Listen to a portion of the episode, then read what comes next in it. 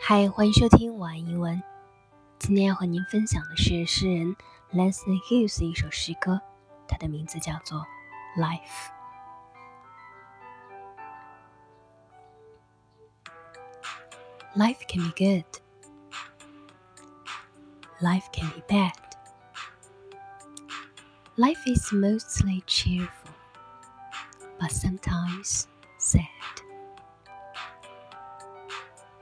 Life can be dreams. Life can be great thoughts.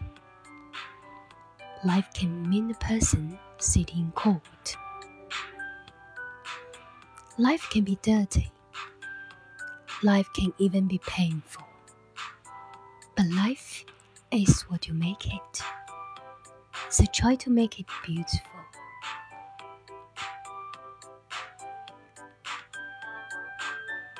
生活可能美满，生活可能悲伤，生活常常充满欢乐，但有时令人沮丧。